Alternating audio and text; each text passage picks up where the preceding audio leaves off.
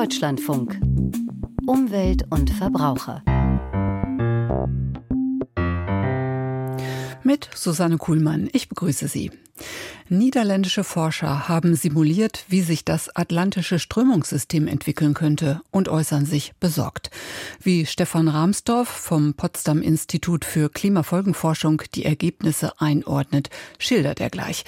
Die weiteren Themen. Nach dem Weihnachtshochwasser in Niedersachsen. Wohin mit kontaminierten Sandsäcken? Und Volksbegehren Artenvielfalt in Bayern. Fünf Jahre nach Rettet die Bienen.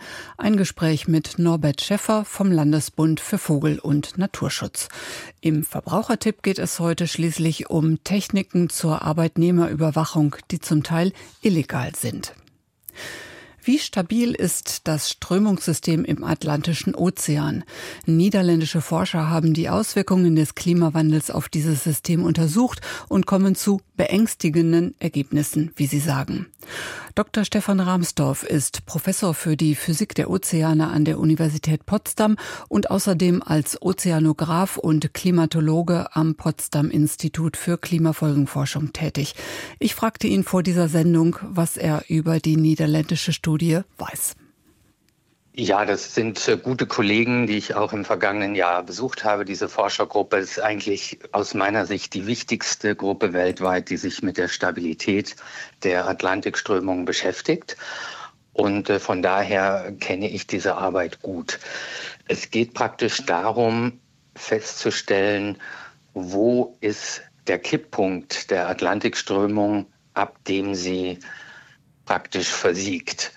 Das ist ein Thema, was prinzipiell die Forschung seit den 1960er Jahren schon beschäftigt. Und man weiß, es gibt diesen Kipppunkt, aber eben nicht, wie weit sind wir davon entfernt. Wie funktioniert dieses Strömungssystem im Atlantik?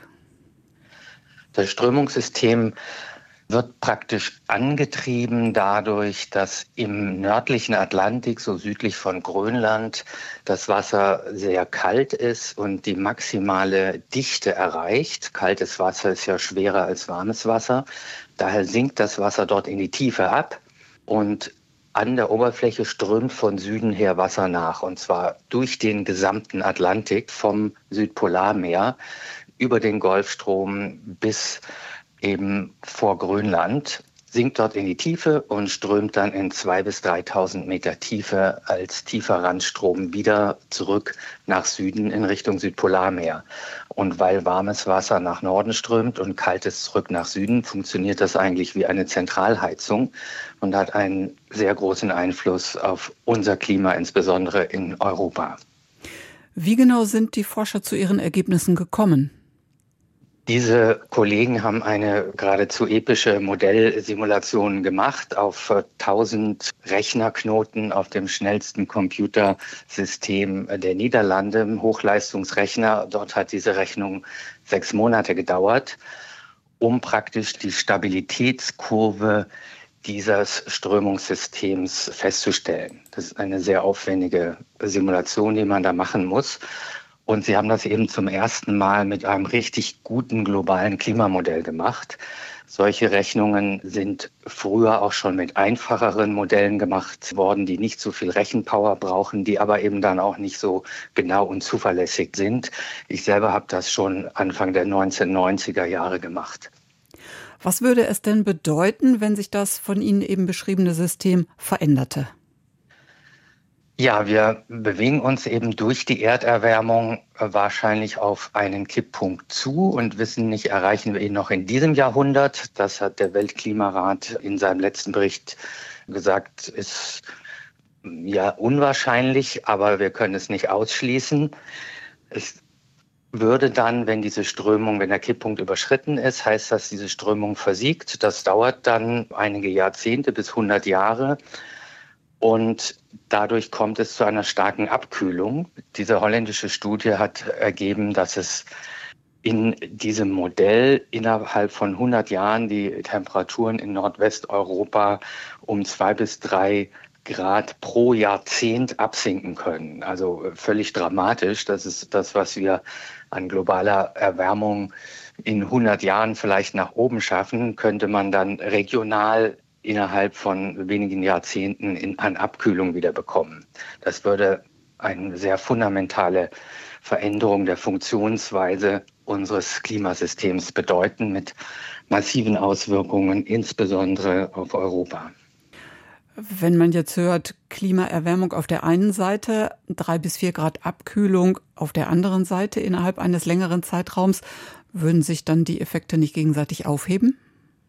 Die kompensieren sich höchstens an, an bestimmten Stellen, aber es würde ja bedeuten, in einer Region der Erde wird es sehr kalt, ringsherum wird es dann aber nach wie vor deutlich wärmer.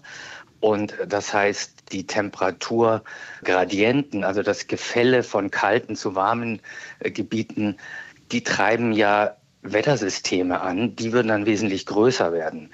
Was das für Extremwetterereignisse bedeutet, kann man gar nicht absehen, aber es wird mit Sicherheit zu nie dagewesenen Extremereignissen führen. Es würde auch zum Beispiel die Landwirtschaft im äh, nördlichen Europa ja im Wesentlichen zerstören, kann man wahrscheinlich sagen. Es würde einen deutlich stärkeren Meeresspiegelanstieg vor allem an der amerikanischen Küste, Atlantikküste verursachen.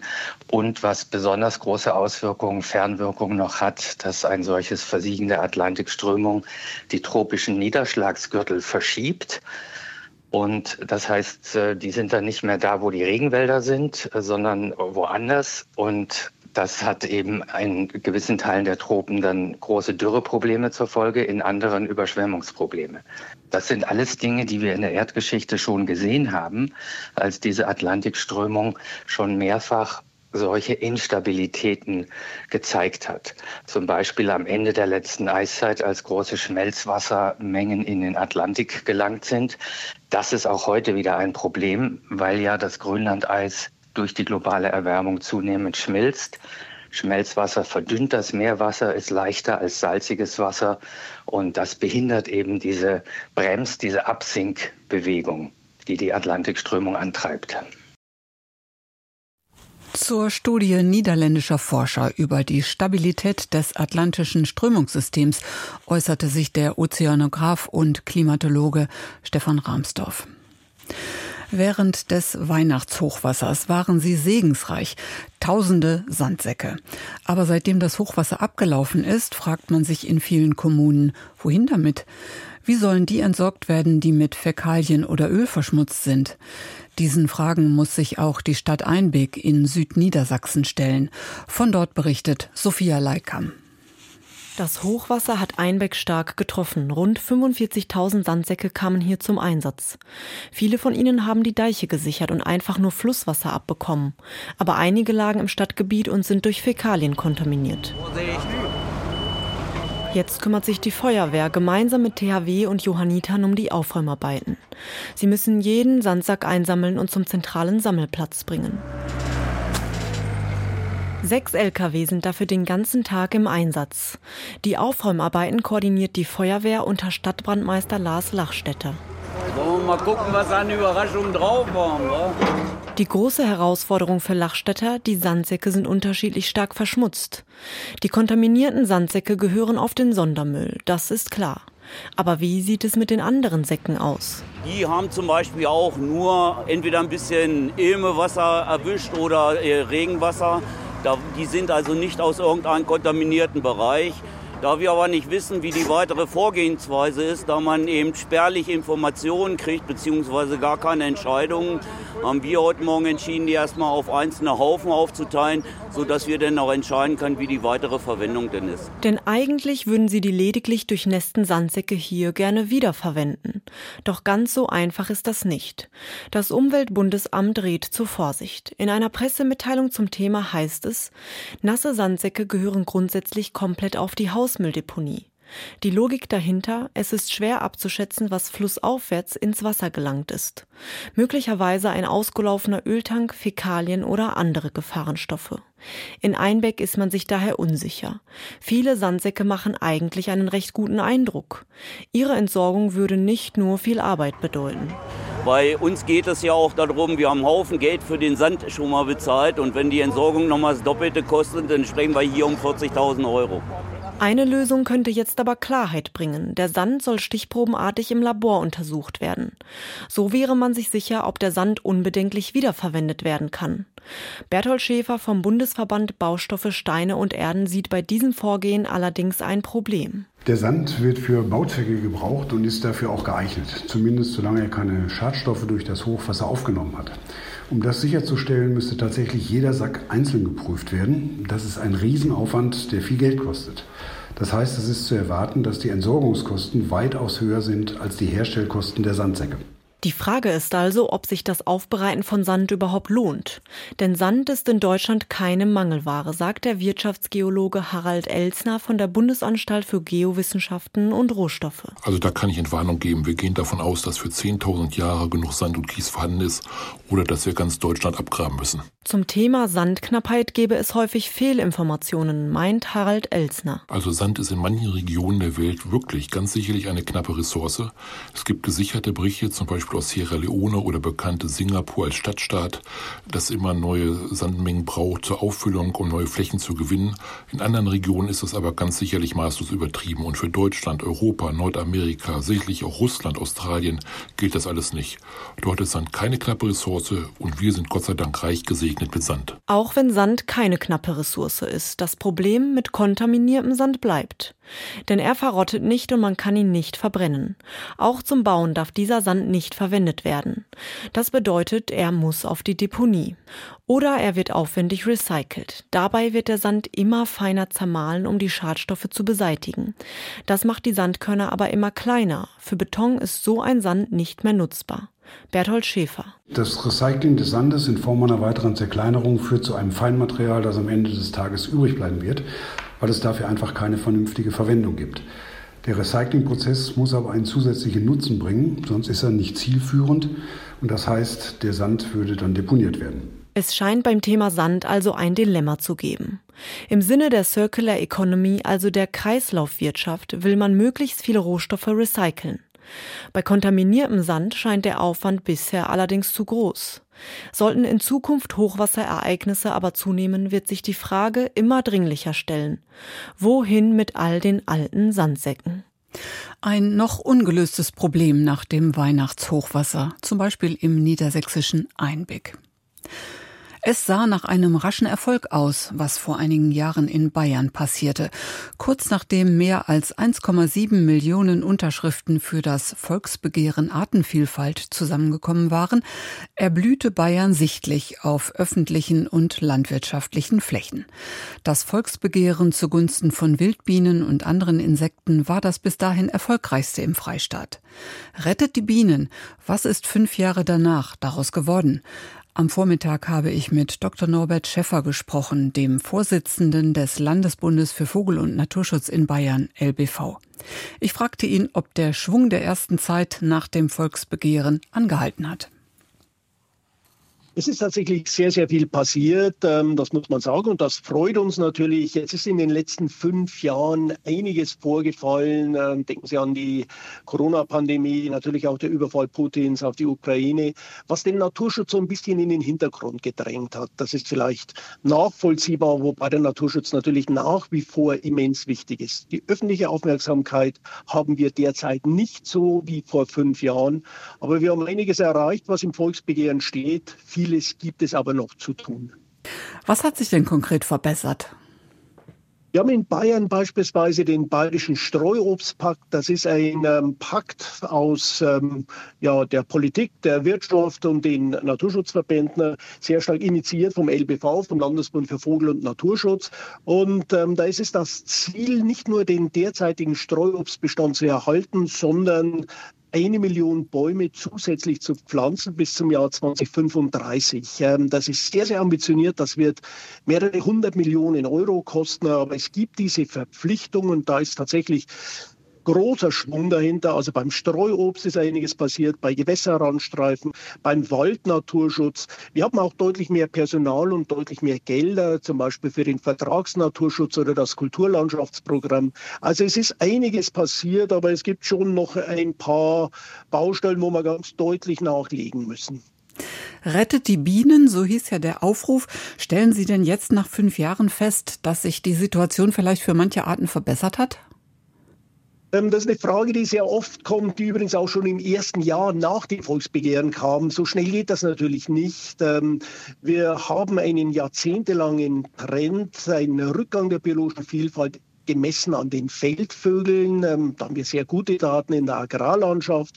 Und dieser Trend, ähm, der, wenn wir das Volksbegehren konsequent umsetzen, wenn wir beim Biotopverbund jetzt konsequent weitermachen, bei der Halbierung der Pestizide ähm, und bei der Biolandwirtschaft, das sind alles noch weitere Ziele, an denen wir intensiv arbeiten müssen, dann davon bin ich überzeugt, kann der negative Trend aufgehalten werden und wir können einen Teil von dem zurückbekommen, was wir bereits verloren haben. Aber das schlägt sich natürlich nicht innerhalb von ganz wenigen Jahren nieder. Ich habe es oft gesagt, das ist ein Marathon und kein Sprint und wir sind jetzt so ein paar Kilometer in diesem Marathon, müssen aber jetzt weiterlaufen. Und jeder, der Marathon läuft, der weiß, die ersten paar Kilometer, das ist der Kindergeburtstag, danach wird es anstrengend. Hapert es denn vielleicht auch an den kleinen Dingen? Es wird ja immer darauf hingewiesen, dass die Landschaft, die Gärten nicht zu ordentlich sein sollten, auch im Winter nicht. Also abgeblühtes im Winter stehen lassen. Solche Hinweise sind die auch etwas, was bei Ihnen eine Rolle spielt? Das ist völlig richtig. An den Zielen des Volksbegehrens müssen sich alle beteiligen, eben nicht nur die Landwirtschaft, auch die Kommunen mit ihren kommunalen Flächen, aber natürlich auch jeder, der das Glück hat, einen Garten zu haben. Jeder und jede kann sich daran beteiligen und da ist so ein bisschen mehr Unordnung, die man zulässt, ist oftmals der Schlüssel zu mehr biologischer Vielfalt. Wenn man sich anschaut, äh, ja, zum Beispiel ein Schmetterling, der Schwalbenschwanz, ähm, da wird jeder begeistert sein, wenn er im Sommer fliegt und wenn der dann dann auf wilder Möhre oder so lebt. Die Puppen sind natürlich, die überwintern, die sind auch jetzt da, die sehe ich jetzt nur nicht.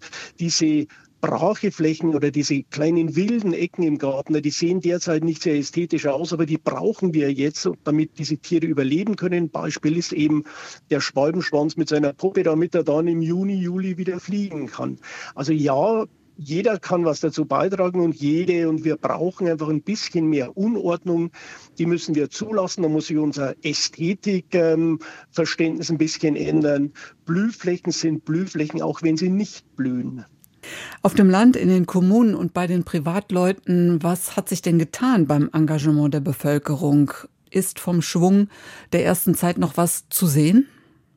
Wir haben tatsächlich den Eindruck, ähm, dass sich das Gesicht Bayerns ein bisschen verändert hat. Sie sehen heute zum Beispiel Straßenränder, die seltener gemäht werden, die auch im Winter mal stehen bleiben, die gemäht werden und nicht gemulcht werden. Das Mulchen, das völlige Zerhäckseln der Vegetation ist ja verheerend, eben gerade auch für die Insekten. Manchmal sieht man, wenn man durchs Land fährt, wirklich die Gemeindegrenzen. Eine Gemeinde, die macht das vorbildlich, eine andere, da wird halt wieder runter gemulcht bis auf die letzten zwei Zentimeter. Kilometer ähm, und das mehrfach im Jahr. Das gilt auch in Gärten der LBV. Wir haben ein Projekt Vogelfreundlicher Garten. Da werden wir dieses Jahr den 5000. Garten nach ganz strengen Kriterien auszeichnen. Wir sehen da großes Interesse. Also da tut sich wirklich was. Aber es ist natürlich nicht so, dass es immer und überall der Fall ist. Gerade bei den Kommunen, da gibt es sicherlich noch Luft nach oben und wer mit offenen Augen durchs Land fährt, der sieht natürlich auch, dass in vielen Gärten noch viel, viel Potenzial ist, was brach liegt. Jetzt zum Beispiel diese Steinschüttungen, das ist etwas völlig Lebloses dagegen.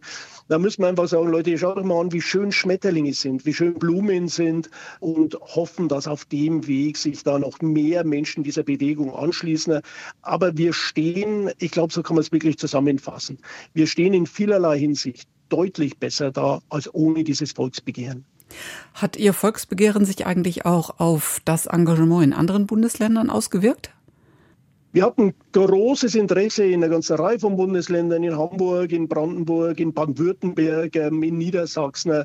Also das ging damals vor fünf Jahren tatsächlich bundesweit sehr intensiv herum. Übrigens auch im europäischen Ausland, dann von Großbritannien äh, ja, bis Italien. Und wir hatten sogar damals, das ist jetzt genau fünf Jahre her, fast auf den Tag genau, Live-Interviews in Japan und Indien. Ich selber hatte ein Kamerateam aus Australien da. Es ist immer wieder die Frage gestellt worden, what's going on in Bavaria? Ja, und dieses Save the Bees, das hat schon auch weltweit Aufmerksamkeit gefunden.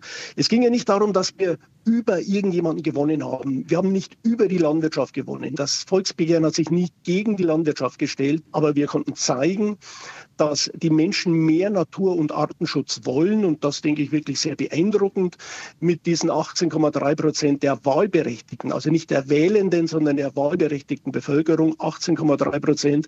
Das war ein riesen Ruck, der tatsächlich weltweit in vielen Ländern Aufmerksamkeit gefunden hat.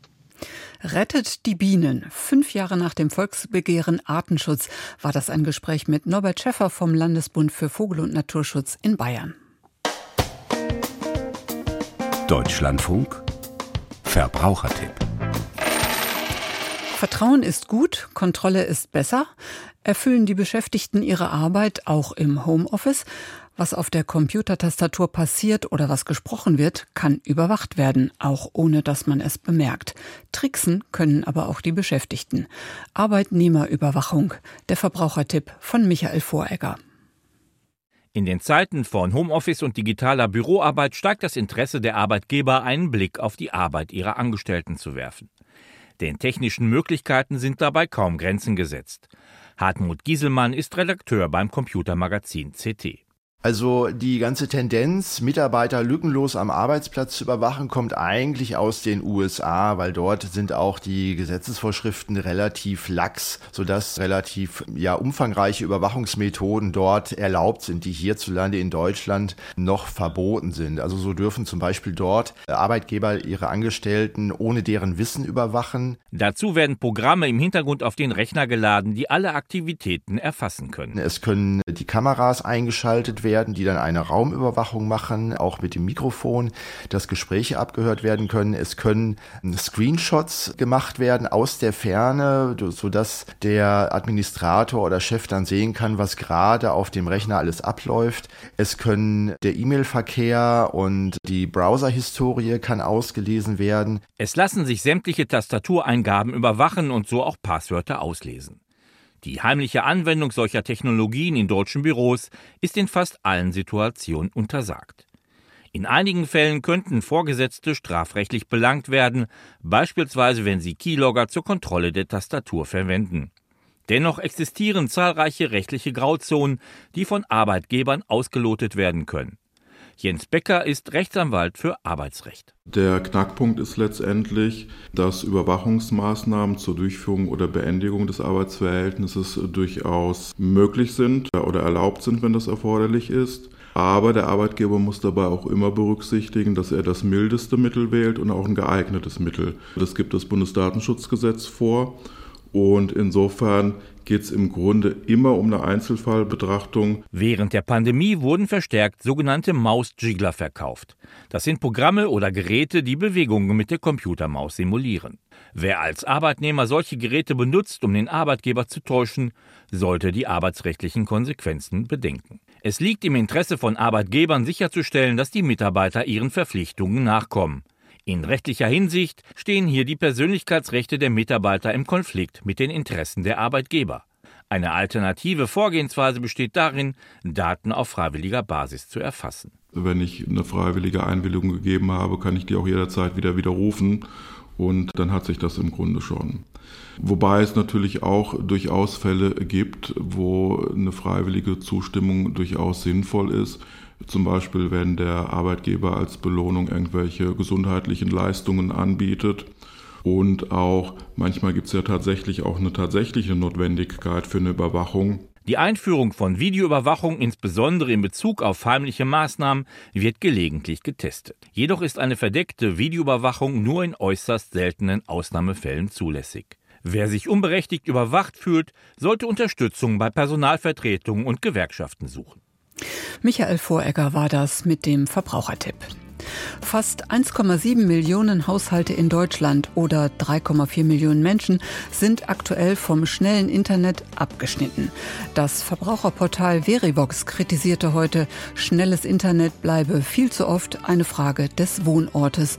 Noch immer sind demnach rund 11.000 Städte und Gemeinden hierzulande unterversorgt. Europa, die NATO und Donald Trump. Berichte und Gespräche dazu gleich in den Informationen am Mittag. Es erwartet Sie Tobias Armbrüster. Ich bin Susanne Kuhlmann und danke für Ihr Interesse an Umwelt und Verbraucher.